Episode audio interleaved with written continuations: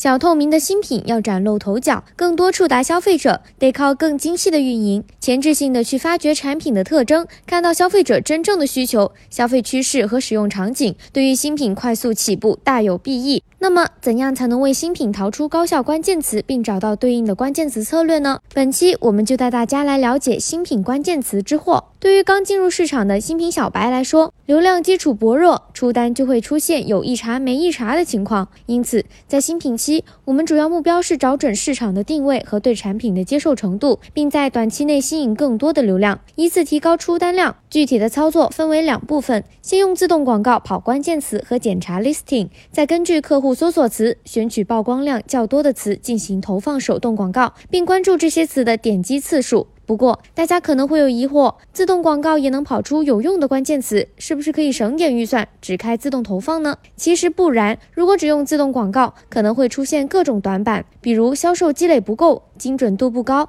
客户搜索词相关度低、新品起量慢，同时流量分散，很难均衡预算，难以让每个客户搜索词得到足够的流量和点击。因此，大家在推广新品时，记得先用自动广告来打头阵，再用手动广告来助力哦。当然，大家也可以试试投放自己的品牌词、品类关键词或者是竞品品牌词，可以帮助你获得更好的效果哦。关键词投放策略有了，下一步就是实操落地了。我们都知道，搜集关键词的渠道有很多。比如系统建议关键词、ASIN 标题或 Top Listings、亚马逊网页搜索框、搜索词展示量份额报告和品牌分析报告等等。但是，怎样才能慧眼识词，从中淘出更为高效的关键词呢？今天我们就来逐个讲讲。先来说说第一个关键词淘金渠道，系统建议关键词。建议关键词不仅仅是懒人神器，用起来的效果也相当不错。有数据显示，和卖家自己研究的关键词相比，使用了建议关键词后，展示量、点击次数、销售额都有大幅的增长。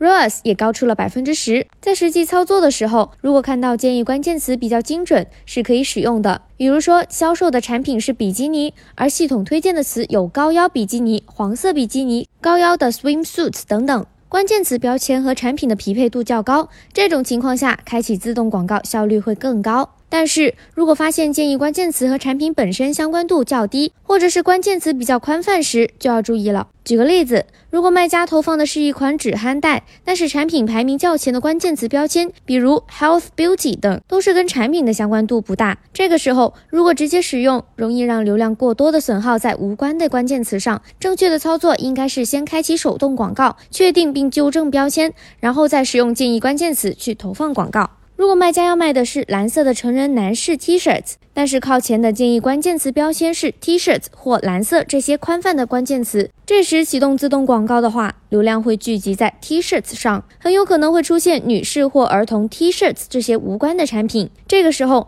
卖家可以先确定主推词，同时排除是否标题最左侧出现影响系统判断的大词，再开启自动广告。当然，除了建议关键词走捷径以外，想要获得高绩效的关键词，还有四种方法哦。快戳下一条音频听听吧。